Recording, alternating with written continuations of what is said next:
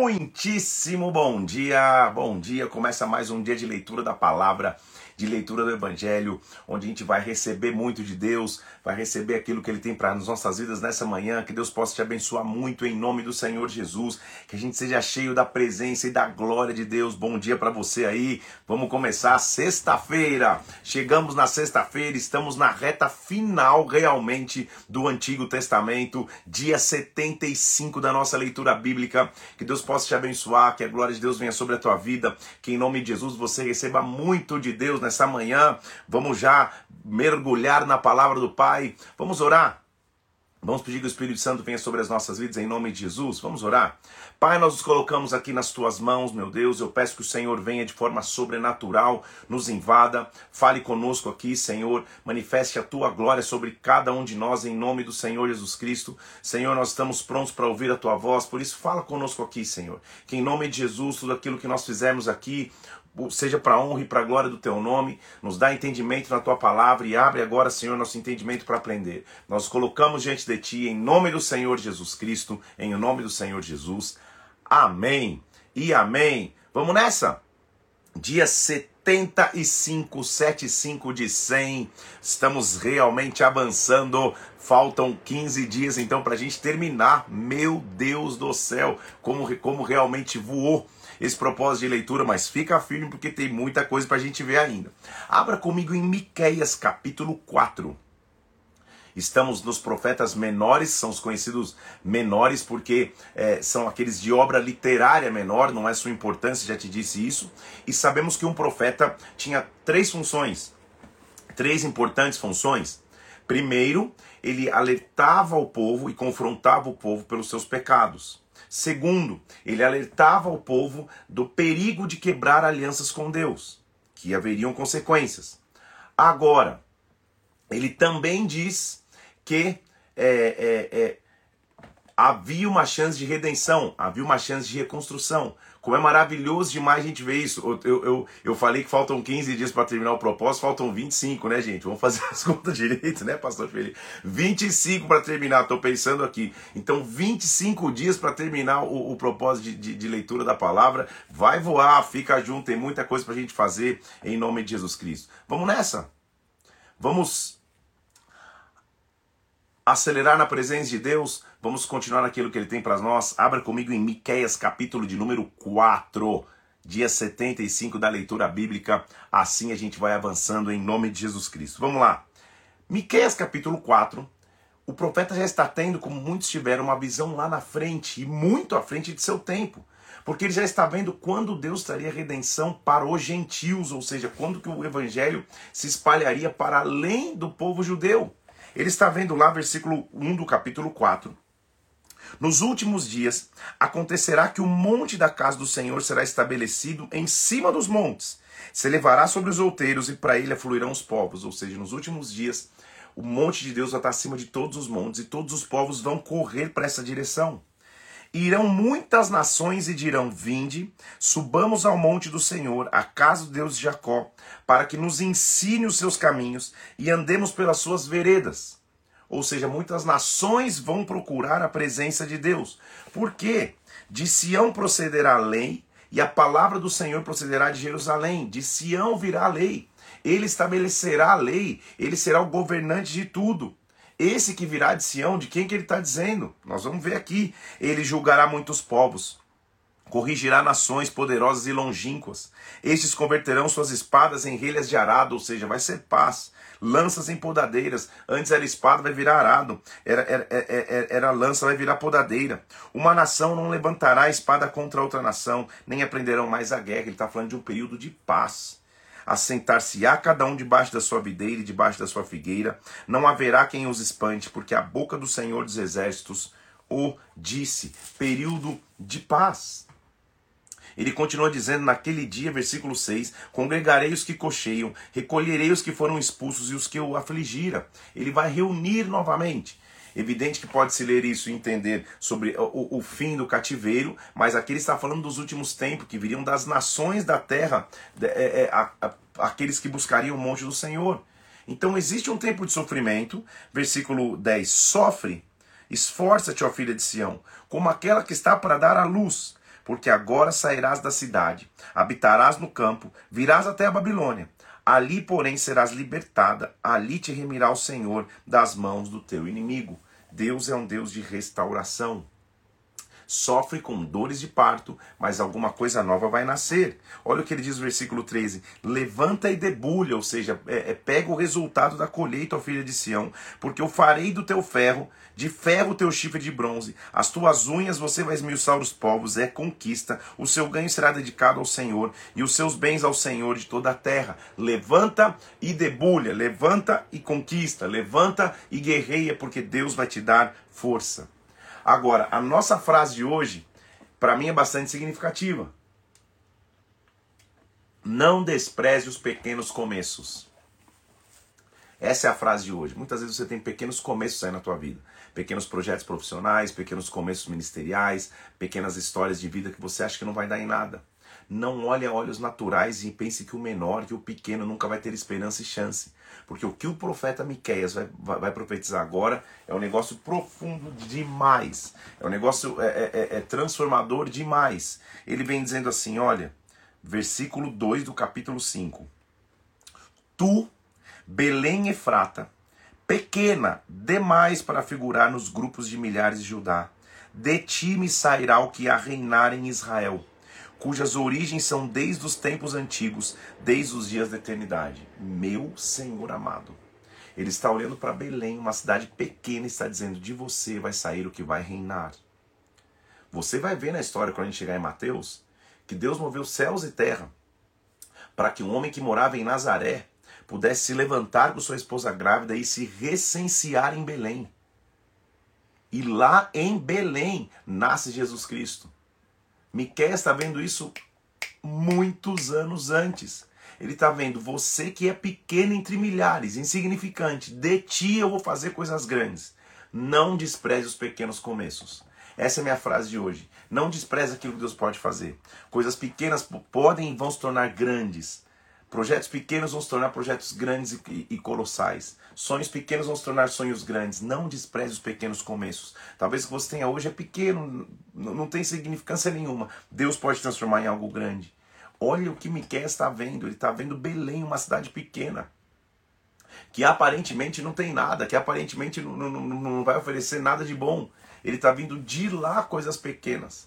Deus vai fazer coisas grandes através de Belém. Ele, esse que virá, o Senhor os entregará até o tempo em que, estiver, que, que, que, que os taindores estiver dado luz. Então o restante de seus irmãos voltará aos filhos de Israel. Ele se manterá firme, apacentará o povo na força do Senhor e na majestade do nome do Senhor, seu Deus. Eles habitarão seguros, porque agora ele será engrandecido até os confins da terra. Este que vier, versículo 5, este será a nossa paz. Ele virá o, o, de Belém e Frata, uma cidade pequena, para ser a nossa paz. Isso nós já desfrutamos hoje. Sucederá naquele dia, diz o Senhor, versículo 10, que eu eliminarei do meio de ti os teus cavalos, destruirei os teus carros de guerra, do meio de ti eliminarei as tuas imagens, esculturas, as tuas colunas, ele vai limpar. Ouça agora, versículo 1 do capítulo 6, diz o Senhor: Levanta, defende a tua causa perante os montes, ouçam os outeiros a tua voz. Ouvi, montes, a controvérsia do Senhor. É como se fosse um cenário de julgamento. O Senhor ter controvérsia com seu povo e com Israel, um cenário de julgamento. E olha o que ele diz, versículo 3: Povo meu, o que, que eu fiz? Onde eu te enfadei? Me responde. Onde eu errei com vocês para vocês estarem fora de aliança comigo? Onde eu deixei de ser Deus? Onde eu fiz algo que vocês não esperavam? O que ele está dizendo? Povo meu, lembra-te agora. Lembra-te.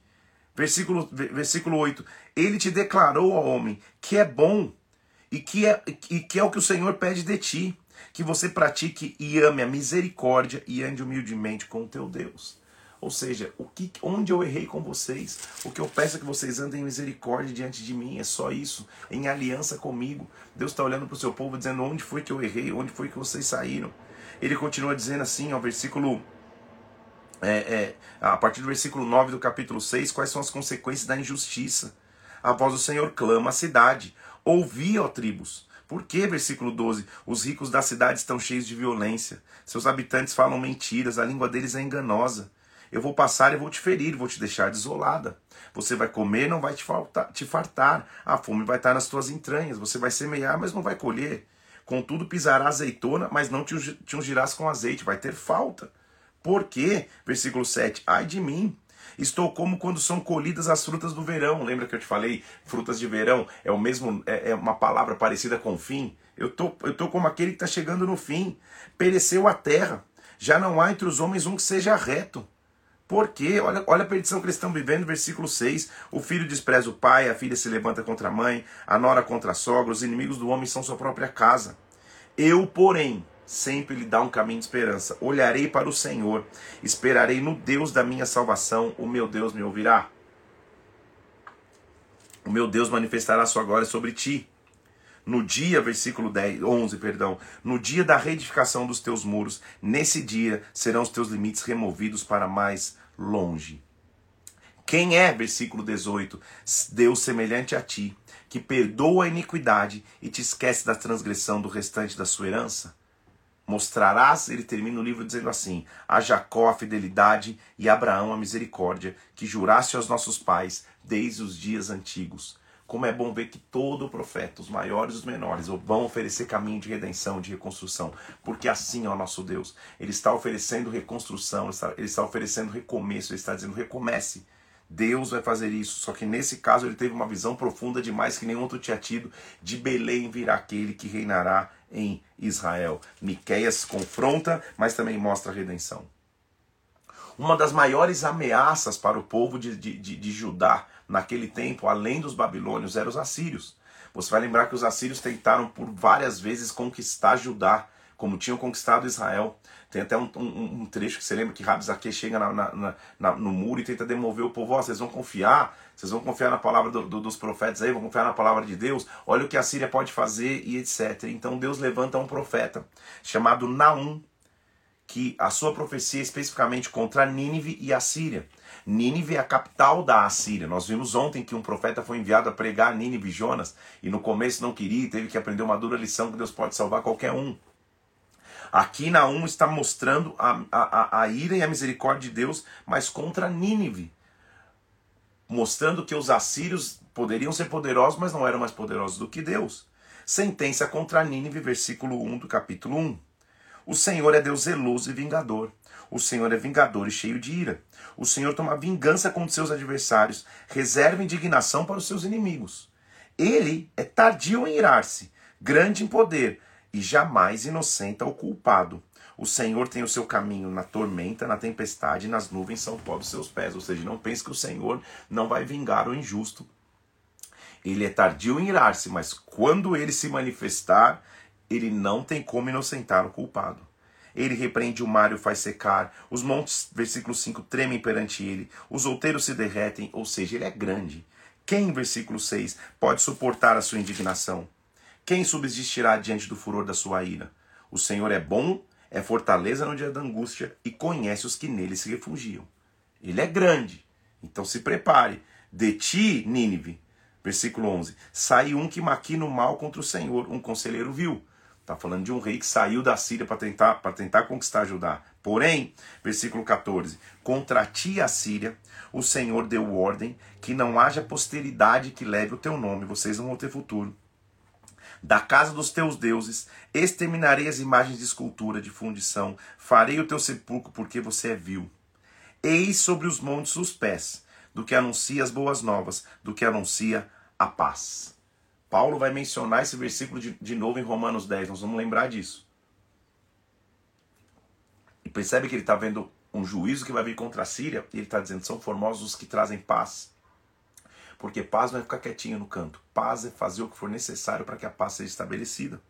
Eis sobre os montes, o que? Perdão, é alergia, tá tudo certo. Eis sobre os montes o que anuncia as boas novas, o que anuncia a paz. Celebra as tuas festas, Judá, continua celebrando. Cumpre os teus votos, porque o homem vil não passará por ti, ele é inteiramente exterminado. O destruidor sobe contra ti, ó Nínive guarda a tua fortaleza, vigia o caminho, fortalece os lombos. O destruidor seria uma, uma coalizão de medos babilônios e, e citas que viriam contra a Síria. Ele está dizendo: a destruição vai vir sobre ti. Por quê? Porque o Senhor restaura a glória de Jacó, como a glória de Israel, porque saqueadores o saquearam e destruíram seus sarmentos. Os seus escudos, os escudos seus heróis são vermelhos, os homens vestem escarlata, está falando um exército, está decretado, versículo 7. A cidade rainha está despida, levada em cativeiro, suas servas gemem como pombos e batem no peito. Nínive, desde que existe, tem sido como um açude de água, mas agora fogem. Parai, parai, clamam-se, mas ninguém se volta. O juízo de Deus viria sobre Nínive. Ai, versículo 1 do capítulo 3, da cidade sanguinária, toda cheia de mentiras, de roubo que não solta, que não solta sua presa. Vocês serão julgados. E por quê? Versículo 4. Tudo isso por causa da grande prostituição da bela encantadora meretriz, essa cidade, da mestre de feitiçaria, que vendia aos povos sua prostituição e as suas feitiçarias. Eu estou contra ti, diz o Senhor dos Exércitos. Levantarei as abas da tua saia sobre o teu rosto e mostrarei às nações a tua nudez e aos reinos as, as tuas vergonhas. Lançarei sobre ti imundícias, tratar-te-ei com desprezo e te porei por espetáculo. Os que vão passar vão dizer: Nínive está destruída, versículo 7. Quem terá compaixão dela? Nínive, versículo 11: será embriagada, se esconderá, procurarás refúgio contra o inimigo. Nínive vai ser julgada. Ele dedica toda a sua, a, a sua profecia para trazer essa sentença. Olha o que ele diz: os teus, os teus pastores dormem, versículo 18, ó rei da Síria, os teus nobres dormitam não há remédio para a tua ferida. Nínive e a Síria cairiam. A Síria que trouxe, que, que levou cativo o Israel, que, que ameaçou Judá, cairia. Por quê? Porque lembre-se que eles eram totalmente soberbos. Eles diziam: quem se, se, se, se a gente conquistou todas as nações, será que Deus pode livrar vocês? E, e Deus manifesta o seu poder, sua autoridade e mostra que o seu nome e o seu poder é maior. Já, já tínhamos visto Obadias, por exemplo, falando só contra Edom, agora estamos vendo Naum falando somente contra Nínive, contra a Síria. Iniciamos então vendo Abacuque. Que livro rico também, que profeta rico de, de, de, de, de, de simbologia e significância. O nome Abacuque significa abraço, ou aquele que foi abraçado por Deus. é importante esse nome porque mostra o que Deus faz conosco na hora da luta e da dificuldade. Ele é abraçado por Deus. Ele escreve num momento de difícil crise nacional, de perda, de dificuldade. Um dos períodos mais críticos de Judá, porque é, é, é, o seu país tinha caído de novo depois das reformas de, Jogi, de, de Josias. A violência tinha entrado de novo, a injustiça tinha entrado de novo, a ameaça de uma invasão do norte era iminente, a desordem estava dentro de Judá. Nínive tinha caído, Jerusalém iria cair através dos babilônios. O livro de Abacuque, então, para mim, ele, ele retrata a jornada e um processo espiritual de todo aquele que passa por lutas. Anote aí se você puder. Abacuque, para mim, talvez mereça um dia até uma série de pregações em Abacuque, porque ele representa todo aquele que passa da dúvida para a adoração. Quando passamos por lutas e dificuldades, começamos com dúvidas. E a dúvida não pode nos levar à reclamação. A dúvida tem que nos levar à adoração. Inseguranças e dúvidas todos podem passar, mas para onde essas dúvidas vão te conduzir? Ela tem que te conduzir para a adoração. Isso que para mim Abacuque ensina. Ele é um profeta que, através das circunstâncias, estava pressionado, mas ele prefere enxergar com uma visão diferente de que Deus continua comandando tudo. Se ele é capaz de transformar e entender como a gente tem que viver, isso tem que ser uma lição para todos nós da dúvida para a adoração. Isso é Abacuque. Abacuque capítulo 1, versículo 1. Sentença revelada ao profeta Abacuque. Olha como ele começa na dúvida. Até quando, Senhor, clamarei eu, e tu não me escutarás? Gritarei violência e não salvarás. Até quando? Essa é a dúvida. Até quando eu vou viver isso? Até quando a história continua assim? Até quando eu tenho que passar essa dificuldade? Até quando eu vivo essa luta? Até quando eu vivo essa opressão? Até quando? Por que me mostras a iniquidade e me fazes ver a opressão? Pois a destruição e a violência estão diante de mim, há contendas, litígio e suscita. Por esta causa a lei se afrouxa, a justiça nunca se manifesta, o perverso cerca o justo e a justiça é torcida.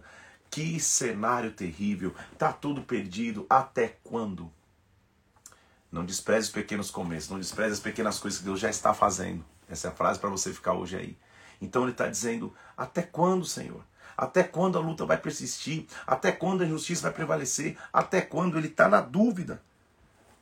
Ele continua mostrando que Judá vai ser castigado pelos caldeus. Vede, entre as nações olhai, maravilhai-vos, devanecei, porque realizo em vossos dias obra tal. Vocês não vão crer quando vos for contada. Porque eu levanto, versículo 6, os caldeus, nação amarga e impetuosa, que marcham pela largura da terra. Lembra que nessa época ele está dizendo os caldeus não eram nem tão grandes. Depois das reformas de Josias. Lembra que eles eram tão pequenos em, em, em, em, tamanho importância que o próprio Ezequias tinha aberto o, o, o reinado para eles verem. Não despreze as pequenas coisas, porque você não sabe o que pode acontecer. Eles são pavorosos e terríveis, versículo 7.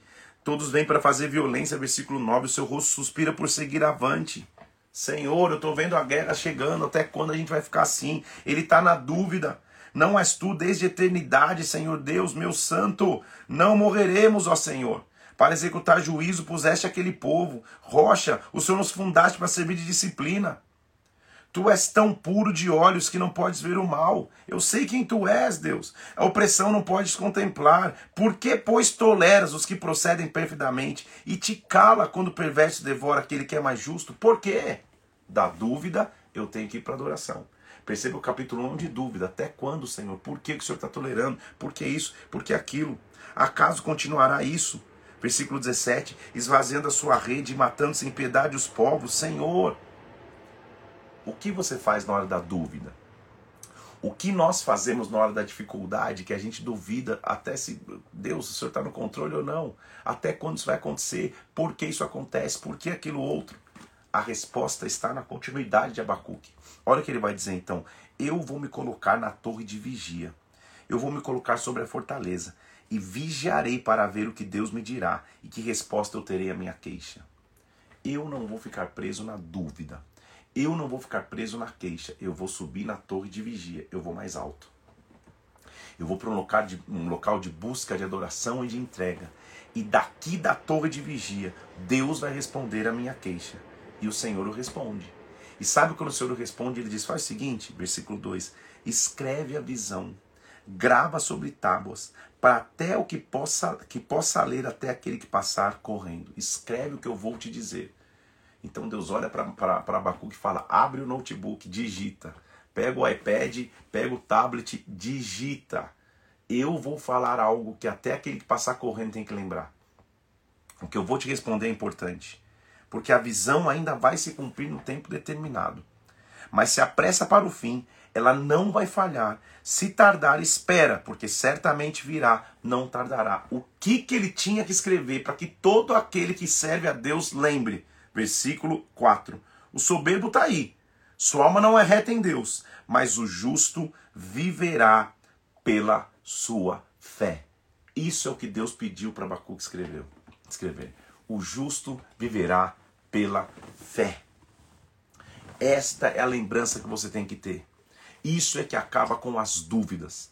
Isso é que acaba com as inseguranças. Isso é que acaba com as incertezas. Abacuque passa um capítulo, capítulo 1, dizendo: Senhor, até quando? Até quando vai continuar assim? Ou então, por quê? Por que, que o Senhor não age? Por que, que o Senhor não faz? Quando ele para de duvidar, e mesmo na dúvida, ele vai para a torre de vigia. Fala: Senhor, eu vou ficar aqui. Eu vou para o lugar mais alto, porque o Senhor vai me responder. Eu não vou ficar na dúvida, que a dúvida vai me levar à revolta. Quando ele busca a Deus, Deus fala: Olha, eu vou te falar, mas anota, escreve numa tábua de pedra para que todos lembrem que o soberbo está aí. Ele não vê o mal, mas o justo viverá pela fé. Viverá é a palavra hebraica shayá, que significa estar vivo, ser preservado ou desfrutar a vida. Estar vivo, ser preservado ou desfrutar a vida. Então, o justo está vivo pela fé. O justo é preservado pela fé. O justo desfruta a vida pela fé. É isso que ele está dizendo. A ideia de viver, a ideia de respirar é fé. Porque a mesma palavra pode ser associada à respiração, que é um conceito básico de vida. É um conceito hebraico de fôlego. Então o justo vai ter fôlego, o justo vai ter vida pela fé. Então lembre comigo: estar vivo, desfrutar a vida, ser preservado, tudo se faz pela fé. O justo vive pela fé. Assim como o vinho é enganoso, tampouco permanece arrogante, cuja boca gananciosa se escancara.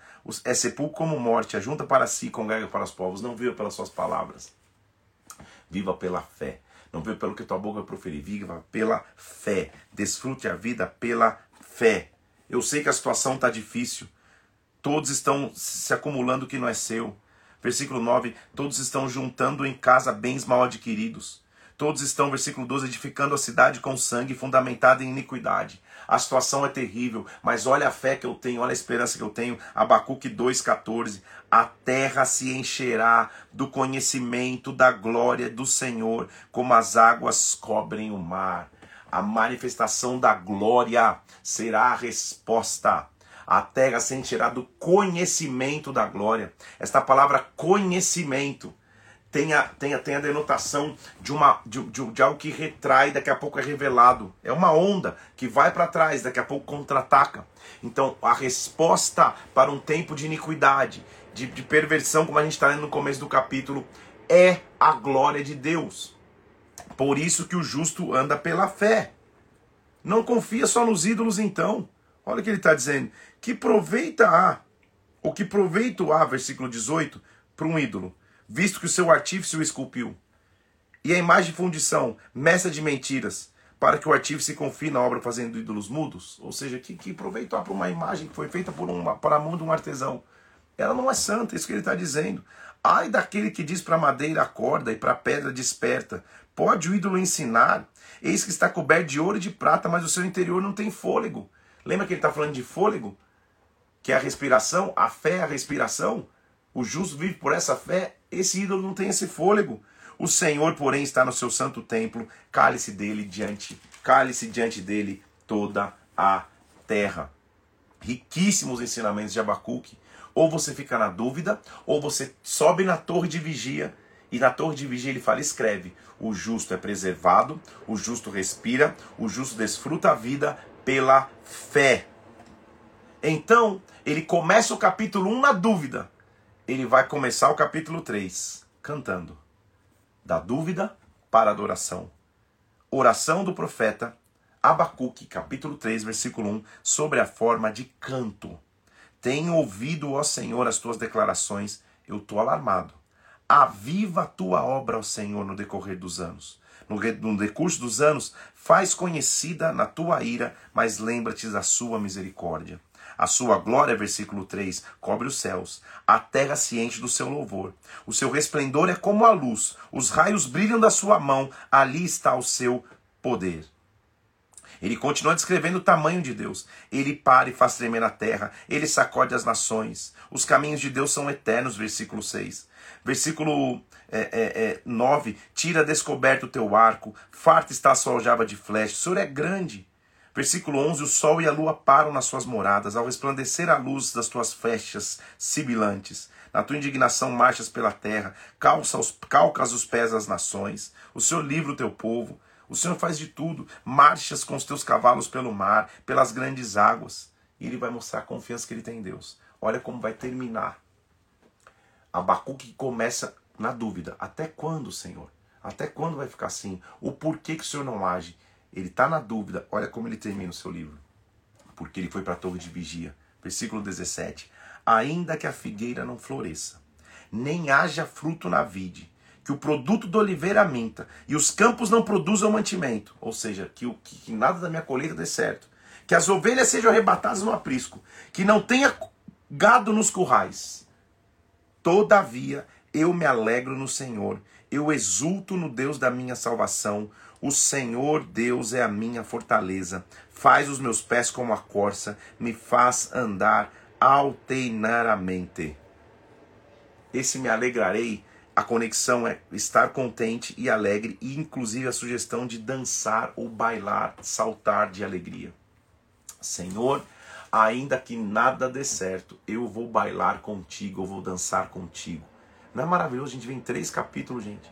O primeiro, por isso que eu digo que, que, que Abacuque dá uma série. O primeiro é a dúvida. Até quando, Deus? Até quando vai acontecer? Até quando aquilo outro? O segundo é a decisão. Eu vou subir para a torre de vigia. Eu vou buscar Deus e Deus vai responder. Deus responde dizendo: O justo vive pela fé. A terra está em corrupção, mas vai se encher da glória de Deus como as águas cobrem o mar. E o terceiro é: Senhor, eu sei da tua grandeza e a minha confiança é: ainda que nada aconteça, todavia eu me alegrarei em Deus. Eu vou dançar com o meu Deus, vou bailar com o meu Deus. Ele é o meu respirar.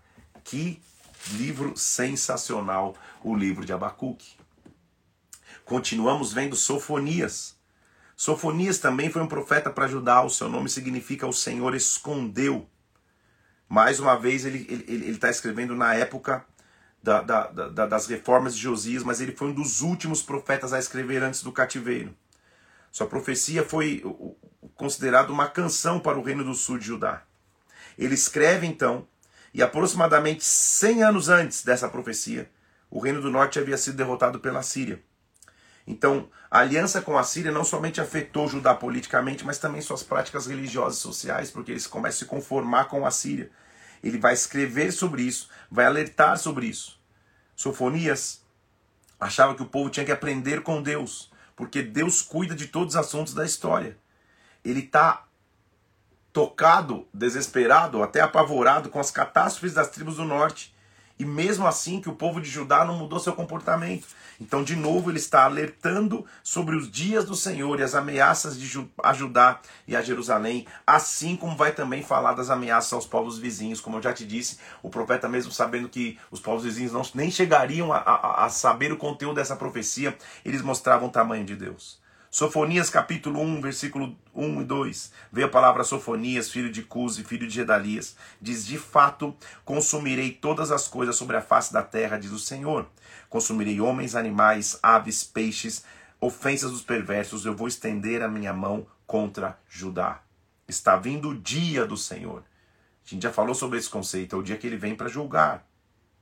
Cala-te, versículo 7, diante do Senhor Deus, porque o dia do Senhor está perto. O Senhor preparou o sacrifício, santificou os seus convidados, ele está vindo. E nesse dia o que ele vai fazer? Versículo 12: Esquadrinharei Jerusalém com lanternas, eu vou olhar para as coisas mais escuras e profundas. Castigarei os homens que estão apegados à borra do vinho e dizem no seu coração: Ah, o Senhor não faz bem nem faz mal, não tem problema, o Senhor está ali, ele não faz nem bem nem mal, eu vou ver a minha vida. Inconsequentes. Está perto, versículo 14, o grande dia do Senhor está muito perto e se apressa. Atenção, o dia do Senhor é amargo, nele clama até o homem poderoso. Quando ele vem, ele vem para julgar. Não importa quão grande você seja, versículo 18: nem a sua prata, nem o seu ouros poderão livrar na indignação do Senhor. Pelo fogo do seu zelo, a terra será consumida, porque certamente fará destruição total e repentina aos moradores da terra. É o dia do Senhor. É o dia que ele vem para julgar. Apocalipse também fala desse dia. Esse dia que Sofonias está dizendo não é o mesmo de Apocalipse. Ele está falando do dia em que Jerusalém seria, seria levada cativo. Ele está ele tá falando, vocês não se arrependem, nem o seu ouro, nem a sua prata pode te livrar nesse dia. Ele vai agora passar os, o, o, o, capítulo 2 falando contra os inimigos também, contra os filisteus primeiramente. Concentra-te examina-te, ó nação que não tem pudor antes que saia o decreto, pois o dia se vai com, como palha e vai vir o, a, o furor da ira do Senhor sobre ti. Sim, busca o Senhor mansos da terra, busque justiça, busque mansidão, porventura lograreis os esconder da ira do Senhor? Gaza será desamparada, Asquelon ficará deserta, Asdod será expulsa, Ecrom desarraigada, cidade da terra dos filisteus. Ai os que habitam no litoral, ai da terra dos filisteus, eu vos farei destruir até que não haja um morador sequer. Ele também continua falando sobre Moabe e Amon. Versículo 8: Ouviu o escárnio de Moabe, injuriosas palavras dos filhos de Amon que se gabaram no seu território. Portanto, versículo 9: Tão certo como eu vivo, diz o Senhor, Deus de Israel, Moabe será como Sodoma e os filhos de Amon como Gomorra, poços de sal, assolação perpétua. Mais uma vez ele está dizendo: o Senhor será terrível com elas, porque aniquilará os deuses da terra, Todas as ilhas das nações, cada uma do seu lugar, o adorarão. Até os lugares mais remotos vão adorar. Etiópia e Síria também estão, estão passando por ameaças. Também vós, versículo 12, etíopes, serem mortos pela espada. Estenderá também a mão contra o norte, destruirá a Síria, fará de Nínive uma desolação, terra seca como o deserto. Versículo 13. Essa cidade é alegre e confiante, versículo 15. Dizia comigo: Ah, eu sou única, não há ninguém além de mim, cheia de soberba, se tornou em desolação e pousada de animais. Ele também vai colocar ameaças contra Jerusalém. Ai da cidade opressora e rebelde, manchada, não atende a ninguém, não aceita disciplina, não confia no Senhor, não se aproxima do seu Deus. O Senhor, versículo 5, é justo no meio dela, ele não comete iniquidade. Eu dizia: certamente me temerás e aceitarás a disciplina. Certamente essa cidade vai aceitar a disciplina. Assim sua morada não será destruída, segundo o que tinha determinado. Mas eles se levantaram de madrugada e corromperam todos os seus altos. Eles não quiseram se arrepender. Como todo excelente profeta, ele fala as ameaças, mas ele oferece o caminho de redenção. Esperai, pois, a mim, diz o Senhor, no dia em que eu me levantar, versículo 8, para o despojo, porque a minha resolução é ajuntar as nações, congregar os reinos, para sobre eles fazer cair minha maldição e todo o furor da minha ira, pois toda a terra será devorada pelo fogo do meu zelo. Vai ser difícil, mas, versículo 12, deixarei no meio de ti um povo modesto e humilde, que confia no nome do Senhor sempre há uma semente de remanescentes. Até rimou. Versículo 14: Canta, filha de Sião, rejubila Israel, regozije de todo o coração, exalta, filha de Jerusalém, porque o Senhor afastou as sentenças que eram contra ti, lançou fora o teu inimigo. O rei de Israel, o Senhor, está no meio de ti, você não verá mais mal nenhum. O Senhor, versículo 17, está no meio de ti, poderoso para salvar, ele se deleitará em ti, com alegria vai renovar-se no seu amor, vai regozijar-se com júbilo. Naquele tempo eu vos farei voltar, versículo 20, vos recolherei, farei de vós um monte e um louvor entre os povos da terra, quando eu mudar a sorte de diante dos vossos olhos. Ele é sempre um Deus que reconstrói, ele é sempre um Deus que coloca e traz coisas novas. Quantos profetas nós já vimos? E tem mais um que nós vamos começar e terminar hoje. Ageu. Todos que nós vimos antes profetizaram no pré-exílio. Ageu é único, foi um dos profetas do, do pós-exílio. Ou seja, o povo já foi para o cativeiro e está voltando. Ele foi um encorajador do povo, mas também como um profeta, ele, ele, ele foi um confrontador do povo. Porque o contexto é mais ou menos esse. O povo volta para reconstruir o templo. Já haviam se passado cerca de 12 anos que eles haviam começado e, não, e, e, e o templo parou. Eles pararam pelas oposições de reconstruir o templo. Mas cada um estava centrado em si mesmo. Então, três coisas acontecem para a gente largar de mão a obra que a gente tinha feito. E a Geu vai mostrar isso. Anote aí. Três coisas acontecem para a gente não se envolver mais como se envolvia antes na reconstrução do templo. A primeira questão é o desinteresse. Primeira coisa que é um obstáculo, desinteresse.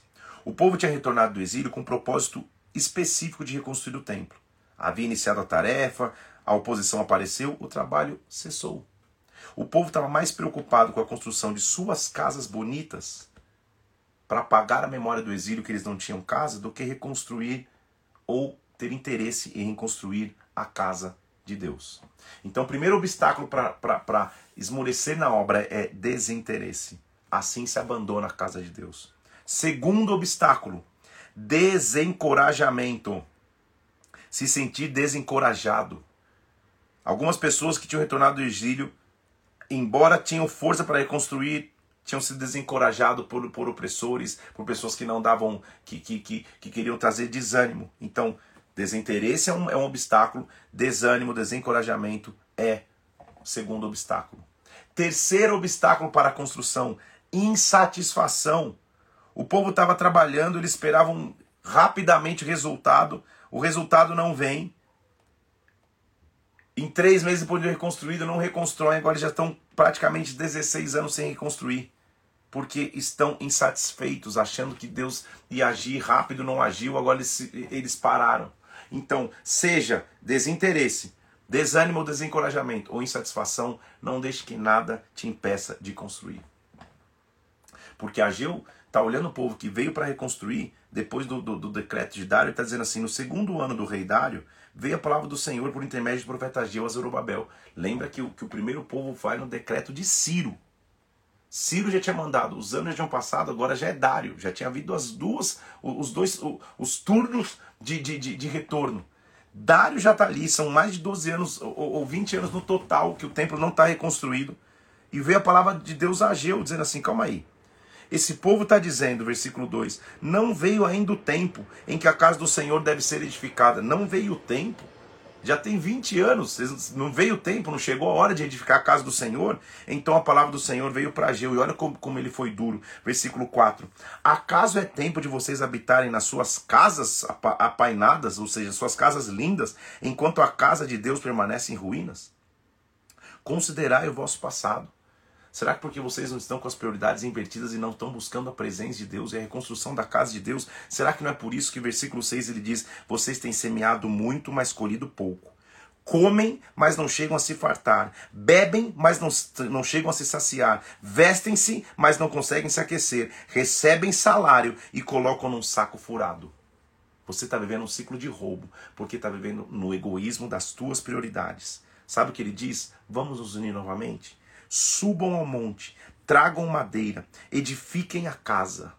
Vamos construir. Olha o que o individualismo faz, olha o que o egoísmo faz, olha como às vezes a vida fica vazia. Olha o que ele diz, versículo 9: Vocês esperaram muito, mas o muito veio a ser pouco. E o pouco, quando você trouxe para casa, com a sopro eu dissipei. Por quê, diz o Senhor? Por causa da minha casa, que está em ruínas, ao passo que cada um de vós corre por causa da sua própria casa. Quando cada um está na sua casa, buscando só os seus princípios, não está querendo edificar a casa junto. Vamos edificar a casa junto. Vamos edificar junto a casa do Senhor. Vamos juntos edificar todos os ministérios de uma casa ao Senhor, à presença de Deus. Eu, como líder, eu, eu, esse é o meu grande desafio, sabe por quê? Porque eu às vezes vejo dentro de um ministério mesmo pessoas que só animam seu coração para suas frentes ministeriais. Vou dar um exemplo hipotético. Ah, eu sou líder do ministério X. O Y, quando se, quando, quando, quando, se, quando, quando se movimenta na igreja, eu, do X, nem me interesso muito, nem participo. Mas agora, quando é o meu, aí eu faço de tudo que for possível. Calma, é um corpo só, é uma igreja só, todos caminhando para o mesmo objetivo. A Jesus está dizendo, tá, tá, tá, vocês estão semeando muito e colhendo pouco, porque eu mesmo sopro o resultado da colheita, porque está cada um correndo atrás de sua própria casa. Por isso os céus vêm sobre vós e retêm o orvalho e a terra os seus frutos. Veio a seca sobre a terra. Então vamos construir. Então Zorobabel e todo o resto do povo, versículo 12, atendeu a voz do Senhor. E o profeta Ageu, o que tinha mandado dizer, então o Senhor despertou, versículo 14, o espírito de Zorobabel, governador de Judá, o espírito de Josué, Josué e o resto do povo, e eles vieram e se puseram ao trabalho na casa do Senhor dos exércitos. Agora vem o capítulo 2 de Ageu, que nós vamos terminar Ageu hoje aqui, apesar de no esquema da leitura tá, tá, tá só um, nós vamos terminar até o 2 para a gente, porque amanhã nós vamos terminar o, o, o Antigo Testamento. Amanhã nós vamos para Zacarias e Malaquias, tá? É, é, vai um pouco além do que está no esqueminha ali de leitura, porque a gente vai terminar amanhã. Então, neste ambiente de que todo mundo largou seus egoísmos e passou a reconstruir a casa de Deus, é nesse ambiente que esse versículo é válido. Então veio a palavra do Senhor e disse para Ageu, e ele fala para Zorobabel, que era o governador: Quem dentre vós sobreviveu e contemplou esta casa na primeira glória? Quem viu o primeiro templo de Salomão que era majestoso? Como que está agora? Não parece nada com o que vocês conheciam no passado, não é isso? Mas seja forte, Zorobabel. Seja forte, Josué. Seja forte, porque eu sou convosco. Assim diz o Senhor. Mais uma vez, versículo 6. Dentro de um pouco farei abalar os céus, a terra, o mar e a terra seca. Abalarei todas as nações, coisas preciosas das nações virão, e eu encherei de glória esta casa. Minha é a prata, meu é o ouro, a glória desta última casa será maior do que a primeira, diz o Senhor dos exércitos, e neste lugar eu darei paz. Na união do povo para construir, Deus promete provisão, Deus promete glória, Deus promete glória ainda maior do que a primeira casa. Existe uma glória de segunda casa vindo sobre ti. ele repreende, repreende a infidelidade do povo. Ele diz assim: povo, é, se alguém. Ah, assim é o povo, versículo 14. Assim essa nação perante mim, assim a obra das suas mãos, o que ali oferecem, tudo é imundo. Ele vai fazer algumas analogias de coisas imundas, ele fala assim é que vocês estão vivendo. Considerem isso, eu rogo, versículo 18. Eu rogo, desde um dia que se fundou o templo, considere essas coisas. Considere. Veio a palavra do Senhor a Ageu para falar a Zorobabel, a Zorobabel dizendo: Zorobabel, versículo 21, eu farei abalar o céu e a terra, eu derribarei o trono dos reinos, e naquele dia, versículo 23, diz o Senhor dos Exércitos: Eu vou te pegar, Zorobabel, e te farei como anel de selar, porque eu te escolhi, diz o Senhor dos Exércitos. Eu estou te levantando, Zorobabel, como um grande líder que seria um transformador para a sua nação. Muitos profetas nós vimos hoje, hein? Muitos profetas menores nós vimos hoje. E quanta coisa rica a gente aprendeu. Vamos tentar lembrar de alguns aqui, meio de imediato. Falamos de Miqueias, que viu no capítulo 5 Belém Efrata, pequena entre milhares, de lá saindo o, o, o, o, o rei de Israel. Vimos também Naum falando contra Nínive e a Síria, não foi isso? Vimos Sofonias, que, que, que mostra o, o, a, as nações ao redor e o quanto e o quanto elas seriam julgadas, e o próprio Jerusalém, mas oferecendo também, canta alegremente, se levanta. Estamos vendo aqui Abacuque, que da dúvida ele passa para adoração. Da dúvida ele passa a adorar a Deus, dizendo, mesmo que não tiver nada nos currais, eu confio em ti.